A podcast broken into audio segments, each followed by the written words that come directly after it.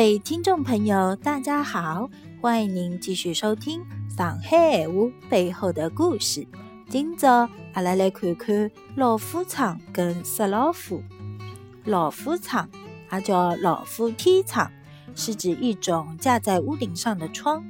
它呀，来源于英国，因为英国气候寒冷多雪，为了避免积雪对建筑的压力。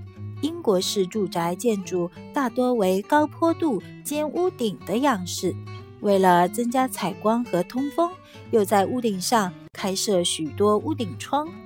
英文“屋顶”是 roof，它的发音接近于汉语的老虎，于是这种开设在屋顶上的窗就被洋泾浜语称作“老夫场”。二十世纪二十年代后，随着上海的住房困难的加剧，上海人利用石库门住宅的二楼比较高以及斜屋顶的特点，在二楼与屋顶之间加盖阁楼。为了增加阁楼的采光和通风，也在屋顶上开窗，就被叫做老夫仓啦。现在，老夫仓多指中国住宅建筑中的屋顶窗。接下来，我们来讲讲斯洛夫。什么是斯洛夫呢？一九二二年版的《上海指南·沪苏方言纪要》中说，斯洛夫为洋行所用，与跑街同，是读作沙，英文约 shroff。其实啊，这个 shroff 原意为钱币兑换商、钱币鉴定人。近代以后，上海逐渐发展成为国际性商业城市。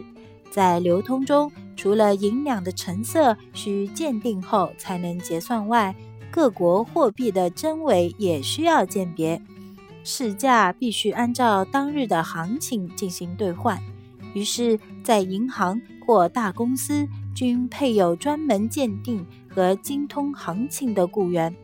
比如，一八七二年出版的。别情竹枝词中说：“照票权归斯劳夫，也就是看银者。可怜签字太模糊，东家不肯挪开度，但待明朝毛落度。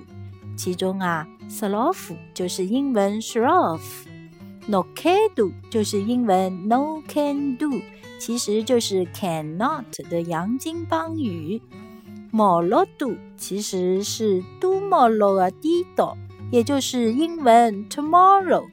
结果嘛，侬想想不着个，对吧？这个话真是中国人也不知道什么意思，外国人也不知道是什么意思。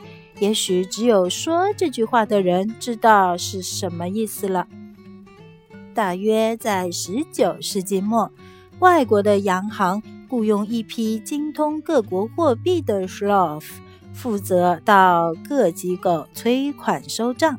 于是 s l o f 的词义就被转换了，就泛指洋行的催账锁账人，而通常跑街的是指洋行的商品推销员或促销人。